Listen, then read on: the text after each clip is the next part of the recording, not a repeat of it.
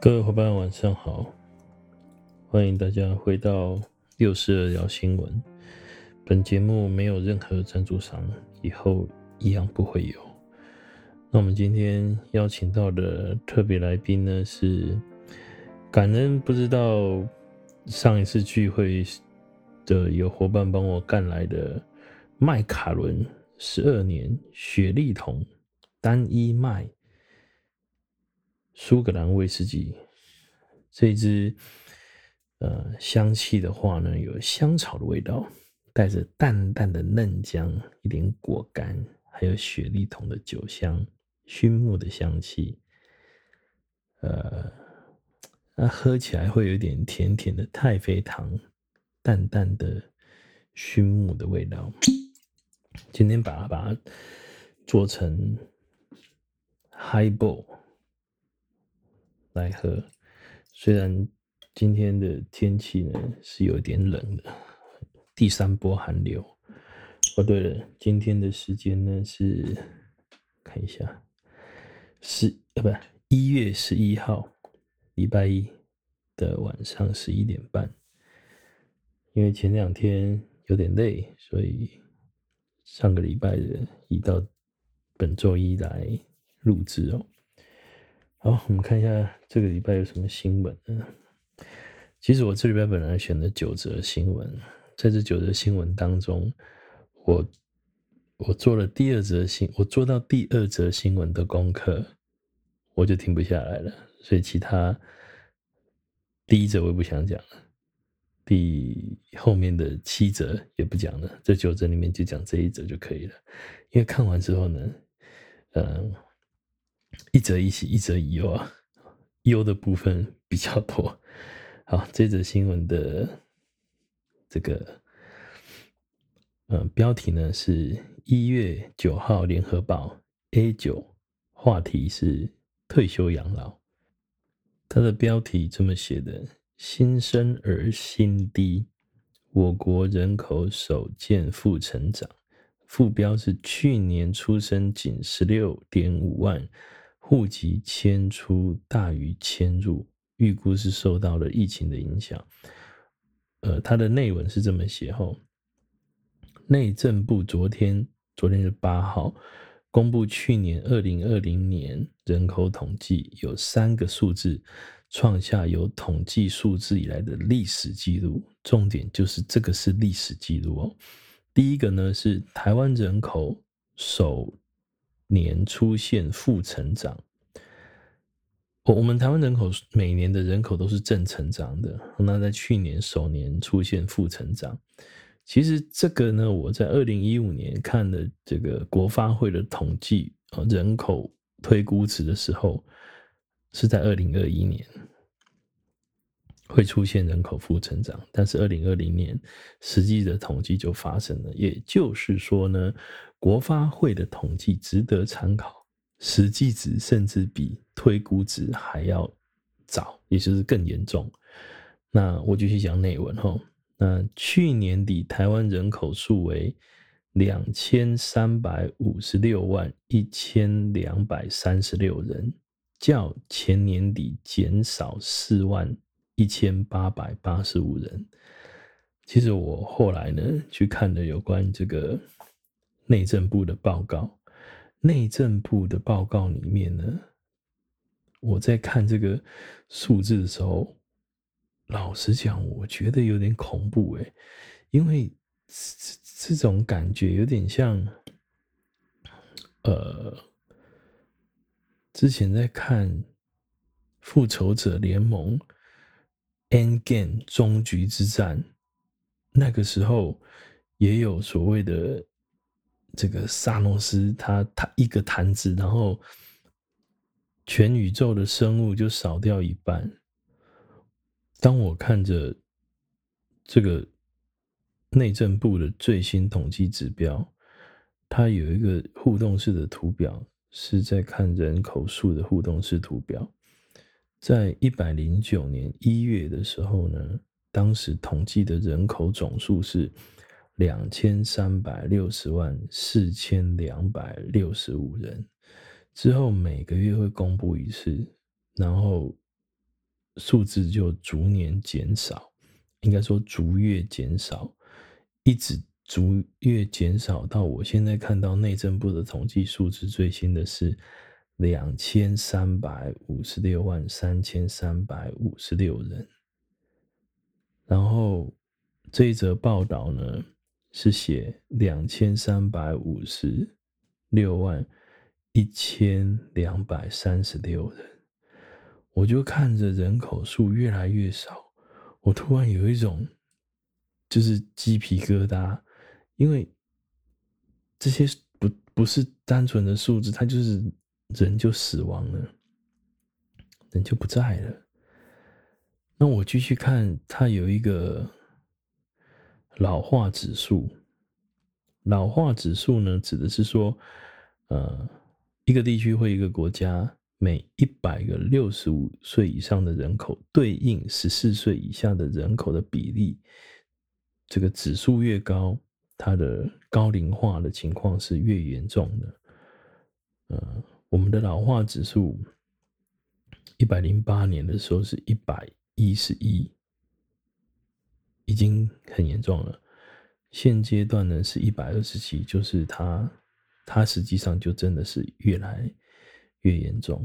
再来，我看到平均寿命，在民国八十四年的平均寿命，当时全体男女生平均寿命是七十四岁。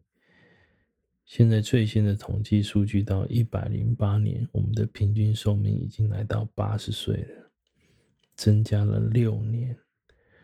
我也曾经看过一个报告，我们台湾人平均在生命末期往前推七年，是属于一个不健康的年龄。也就是说，在这个时间，大部分的人都经过长期照顾或者是卧床这个阶段。哦，想起来其实就有点恐怖。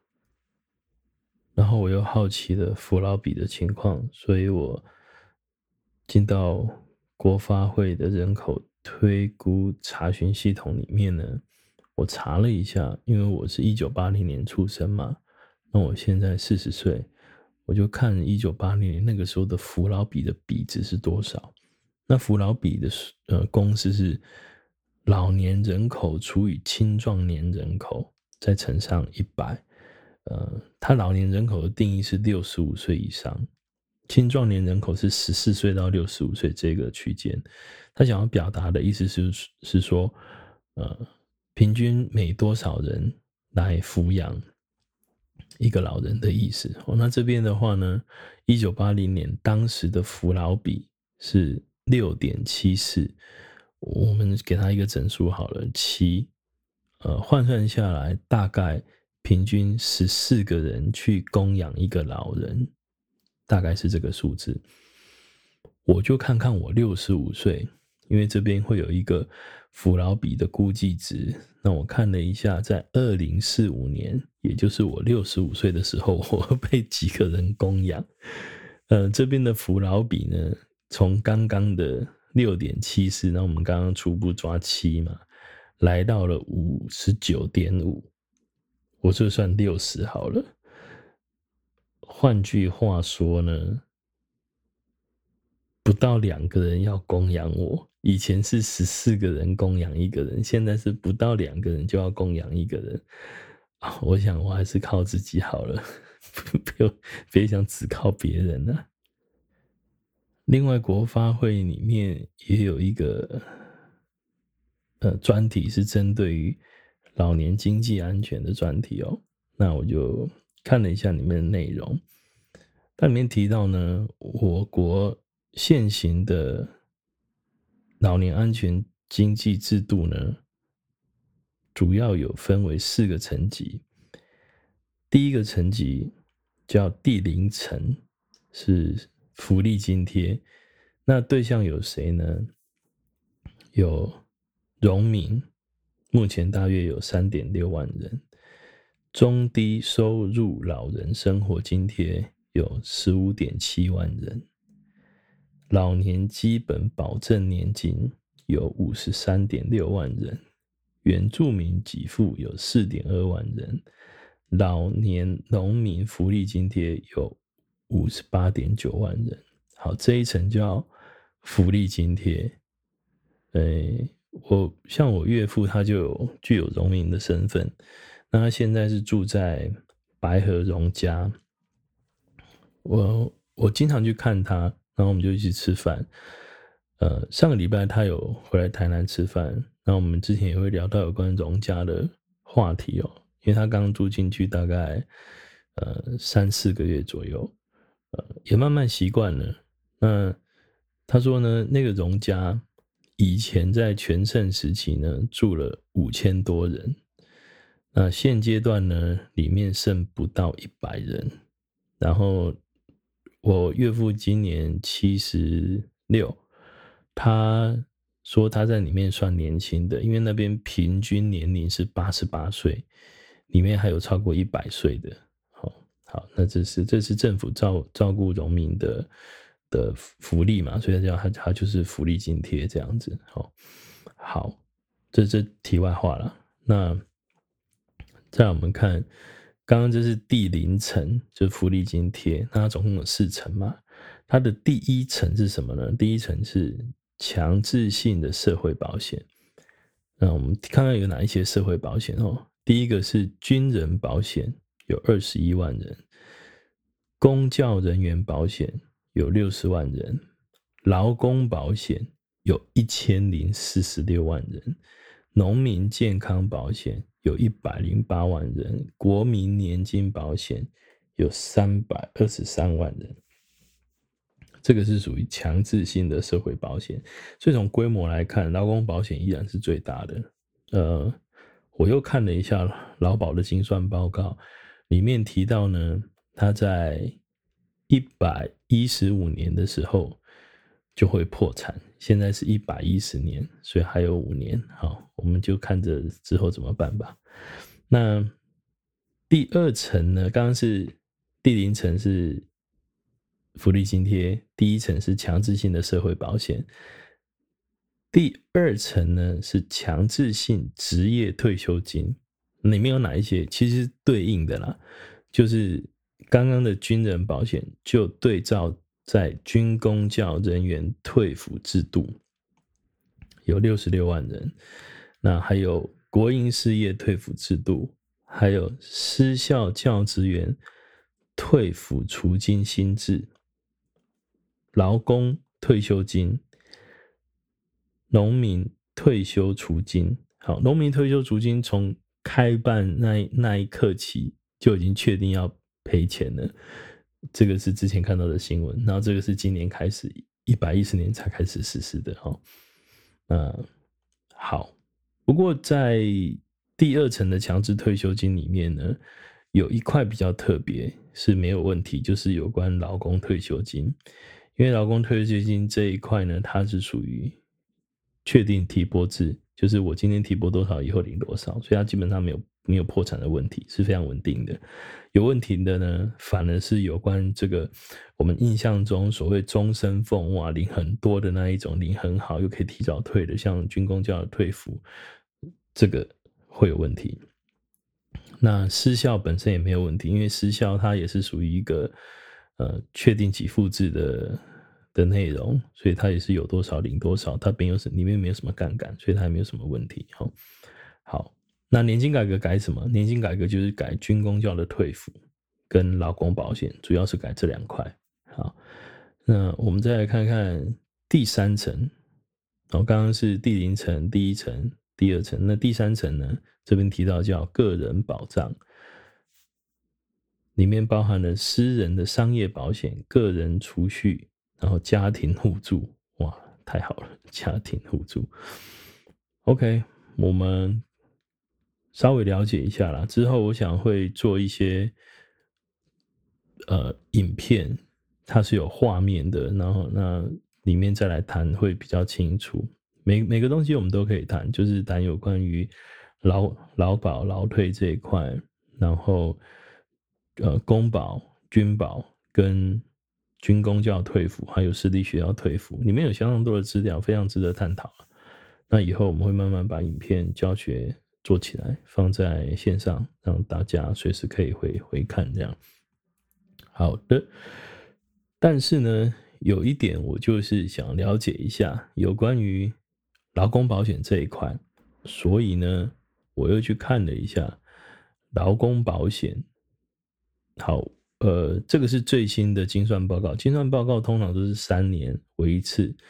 那这个是在一百零六年精算完毕，一百零七年发布，所以非常快。今年一百一十年也会公布，那通常公布的时间大概都在七八月左右，会统计到一百零九年。我们来看看它的统计结果跟这一次第七次有什么不一样？因为下一次这接下来公布的就会是第八次了。但是我再看一个数字是。我我回我回到新闻好了哈，刚刚讲的是有关于这个新闻里面的内文是写人口负成长啊，然后从两千三百六十万人变成两千三百五十六万人，我就联想到那个电影画面，人口越来越少，大家都死掉的那个画面。那它的第二项就是破纪录的第二项哈，新生儿人数创下史上新低。去年全年出生人数十六万五千人，我看了一下那个去年一百零九年劳保来领劳保的，就是第一次符合劳保老年给付然后来申请的有十六万八千人，去年新生人人数出生是十六万五千人，去年领劳保的。人是十六万八千人，所以去年领劳保的老人比，呃，去年领符合领劳保老年给付的人比新生儿人数还要多。我光想到这画面，我就觉得很恐怖，因为没有新生儿啊。其实我们的各种呃，这种叫做。呃，年金制度会有问题，都是因为我们计算，我们一会有源源不绝的人进来缴这些劳保，然后退休的人虽然会变多，可是平均寿命不会那么长，在这样的计算底下，才会出现这种数字，用喊出来的数字，其实它根本不是算出来，它是用喊出来的。可是我们现在人越生越少，然后。退休的人越来越多，再加上平均寿命，刚刚看过，从七十四岁提高到八十岁以后，如果再提高到八十五岁，那领的人真的是领的又长又久。这边有一个小记，目前哈，呃，去年因为领劳保年金有十六万八千人新领的嘛。那之前已经开始领的有一百三十六万人，加起来去年总共一整年当中呢，会有一百五十三万人在领劳保老年给付。年金的意思就是领到挂掉，那就是一直领啊。然后在民国九十八年，当时总共领劳保老年年金的人数呢，只有六万五千人，一直累积，十年后一百零八年已经超过一百二十万人了。那当然，到去年累计已经超过一百五十万人了。所以这个领的人数是越来越多。那领的钱有多少？看看发出去，百千万、十万、百万。千万亿、十亿、百亿，哦，还好，一年才领两百五十五亿而已，还可以啊。另外呢，我就看了一下有关劳保年金的给付情况哦，平均的给付年龄从九十八年到一百零八年没有太大变化，大约都在六十一岁、六十二岁左右来申请的。呃，因为早期是六十岁就可以申请嘛，所以大概是过个准备退休可以领了，可能就来领了。我我自己猜想的啦。那现在因为修法之后呢，会到六十五岁可以领全额，但是如果你提早领的话，也可以领，只是领减额。我个人认为领减额比较好，提早领，因为万一如果发生什么事情领不到，就就很可惜。那再来的话呢，是平均投保的年资也都落在二十八年左右，这十年下来都没有什么很明显的变化。那另外一个是平均投保薪资啊，平均投保薪资有稍微变多，从三万块拉到了三万七千块钱，就平均投保薪资。我记得我之前都是四三九零零，在我还任职在保险公司的时候，那因为我现在投保在工会，所以就没有投保，我个人就没有投保到到那么高。那这边还有一个平均给付金额哈。呃，平均给付金额也有也有提高，从一万两千七百块钱提高到一万七千四百块钱。呃，这个也是我问了很多已经退休的客户，他们领到的金额也都平均大概就这个数字，就一万七、一万八这样子，好一点可能一万九。好，这个是退休之后，退休之后领一万七、一万八。哎，一个蛮蛮尴尬的数字，说多不多，说少不少。但是我现在如果领一万七、一万八，我是没办法生活的，所以我很难想象以后我会领一万七、一万八。好，这是有关于这个劳保的这些简单的一些年金的数字啊。哈，那我回到这个新闻里面，那新闻的内页呢，刚刚不是说有三个破历史嘛？第一个是台湾首度出现负成长，哈。那第二个呢，是新生儿呢创下了最低纪录，在第三个就是死亡人数首年大于出生人数，就俗称的生不如死啊。我印象中，我大概在十二三年前开始关注在退休规划时期，就一直有听到，呃，或者是看到很多报章媒体杂志都在引用。日本的老老年化的结构、社会结构、经济环境、退休状况，然后不断的强调台湾会走在日本的后面，而且会比日本快。当时真的就只是把它看当成一个新闻在看，或者就是一个所谓的呃炒作的一种话题在看待，甚至于我就把它当成是一种行销，然后准备要来恐吓。那个客户做恐吓取财的工具，然后吓吓你这样子，然后你看你以后现在不做规划，以后老了怎么办？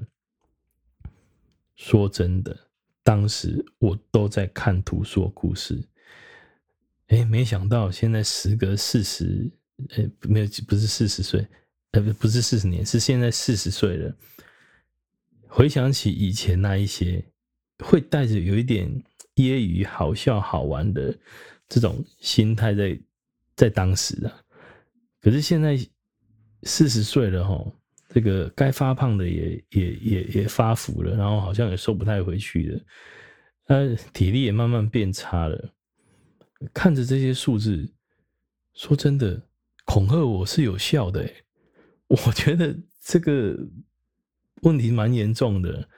再加上我们是一个实事求是的人嘛，所以会看很多的数据报道啊，这一些的，比如说刚刚我讲的那一些有关于金建会的人口推估啊，我一直都有在留意。那所以我会知道，本来他是推估二零二一年，但没想到二零二零年就已经发生了，呃，死亡大于出生，然后我们的总人口数会逐年下降。当我们总人口数逐年下降，我们人口红利不在的时候，我们非常多的这种呃经济活动，它会产生剧烈的变化。但这个剧烈的变化，它是伴随着时间，它它不会一下子，但是它的变化方向一定是往我们比较不好的方向走。现在有能力的人还很多。我们现阶段青壮年的人口数是极大值的一年，因为我们人口数到了巅峰嘛，所以从十六到六十五岁这一端，你看我们的刚刚投保的人数就知道有超过一千万人，然后再加上军人，然后再加上这个呃公务人员跟教职人员，加起来约莫有一千一百万人左右，这个占了台湾人口数的一半，他们就是我们现在作为一个保险从业人员。需要去跟他们讲述这件事情的严重性。呃，保障固然重要，但老年规划、长期照顾、医疗之外，所以我们常有时候你说这是话术也好，你可能不会生病，可能不会发生意外，但有一天我们一定会退休老去。当这一天来临的时候，我们想过什么样的生活品质？品质哦，啊，讲话老红。我们想过什么样的生活品质？有很大一部分是现在的我们替未来的我们做决定的。我觉得这很重要。呃，我记得我在六年前跟一个二十四岁、二十三岁刚大学毕业的一个呃，人家推荐介绍的女生的客户做做保单。然后帮他做的是，就是医疗那一类的，但我有跟他提退休计划，他笑着跟我说：“哈哈哈，我才刚毕业，我就要规划做退休。”现在想一想，他那时候没有做，真的很可惜。最近他也主动找我聊这件事情，我想表达的是说。退休计划它非常的长久，特别是我们现在平均寿命越来越长，然后我们的退休工具呢，真的是说真的越来越少。那还好，我觉得还好有一点，我们做退休一定要考量的通货膨胀。我看了一些报告，我们目目前看待通货膨胀，以前都超过二。然后大概在五六年前，我们大概抓一点七左右。现阶段所有的数值呢，报告呃统计大概都落在一点一，未来可能会低于一。也就是说，因为这个整个的经济活动、经济成长，它不再那么剧烈的加速，所以我们的通膨其实是慢慢在减缓的。你可以想象吗？现在台股破了一万五千点。可是我们的通货膨胀是下降的，我们经济活动其实下降的。好，那你可以想见，呃，在未来十年、十五年甚至二十年后，那时候我们可能要对抗的不是通膨哦。我说一般社会、公司行号、政府，他可能要对抗的是通缩，就像现在日本一样，非常希望有通膨啊。那如果我们现在手边的工具，以美元来讲，呃，还有一点七五的保证的预定利率，未来应该也不会有了。现阶段，相较于未来通货膨胀可能不到一或者接近一的状态，它依然有接近两倍的报酬，所以它不只是可以保本，同时也可以。保值，它甚至是一个超值的一种退休规划的工具。作为未来退休金来源的一部分，做一点配置，我觉得是重要的，而且最好配置比例高一些。那我以前呢是完全不做储蓄型保单规划的，我认为那报酬率太低。但随着年龄的增加，也突然有意识感，我不会那么厉害，每一年都可以透过呃共同基金 ETF 来赚钱。那再加上可能也没有那心思再去盯盘，再去做操作。所以，如果我把我固定固定收益型的，比如说这种保单二点五趴的，或者是现在的一点七五趴的。我把 base 做大就好，所以我想办法把这个 base 做大，所以我开始也做了一些，呃，这种传统型的储蓄规划。那当然我，我我投资的部分我我没有减少，因为那就是本来我习惯在做的东西，只是我开始多了一些配置进来。我可以想象，在我五十岁或者是六十岁的时候，我我这个部分的 base 我想会占我整个整个呃未来退休金来源至少二分之一以上哦，就是这种稳定稳定型的稳定型的退休金来源，相对会给我比较大的安全感，因为看着这些年金改革之后怎么改也不晓得，然后这个刚刚有那个四个层级的退休金来源，我我。我一定领不到第零层啊！哦，只要我努力，我不会落到这个中低收入的收入的情况。那所以呢，第零层就不关我的事。那我就只剩下第一层强制性的社会保险。那劳工保险它就是要破产的东西的，所以它以后怎么改呢？它就算腰斩都没有办法改善哦。那再来呢？这个第二层的强制性退休金，劳工退休金对我来讲，我我会投入哦。那我会投入劳工退休金，可是它毕竟只是一次金而已，它并没有办法作为年金，然后跟生命等长。它以后也是我需要烦恼的一笔钱。它这一笔钱到时候要怎么处理，也也是得烦恼的。所以变成说，第一层不可靠，第二层不够用。那第三层就是个人保障，所以我只能透过私人商业保险、个人储蓄跟家庭互助。那完蛋了，这个那个我我家就我我我我还得照顾我妈妈、我爸爸，所以呢，家庭互助没有互助，只有我帮助别人，没有人帮助我的概念。那因此呢，我觉得在个人保障这一块，所以我私人的商业保险、个人的储蓄，哈，和我挂号，然后个人储蓄加上一些投资，是我非常重要的退休金规划来源之一。所以我根本不会去依靠强制性的职业退休金，或者是这种强制性的社会保险，因为完全不可靠了。现阶段这些人加起来都还超过一千万人，赶快的去跟身边的朋友讲。有关于退休规划的重要性，如果他在保障类的已经做好了啊，那私人险现在也不失能了嘛，哈，现在都干冷啊，不喝酒，赶快去跟身边的客户朋友预约谈有关于退休规划。特别赶在最近二十五年美元历史新低、台币历史新高的汇率的情况底下，是一个非常非常好邀约，用议题话题去导入，让家呃这些家人、朋友、客户、同学、同事他们知道这件事情的重要性跟严重性。下一任总统一定会处理年金改革，我跟你保证。因为只剩五年不处理不行了，大家就像寒假作业、暑假作业一样，都拖到最后一刻才要处理。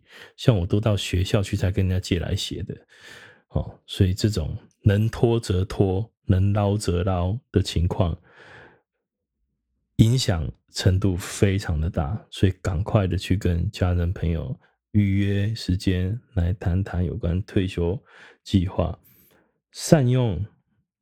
一些资源资讯，让他们知道，如果不相信的，那就下一个吧。因为有一千万人呢、各位同学，有一千万人可以谈，好吗？不要就下一个就好了。好，以上就是今天的内容，大家晚安了。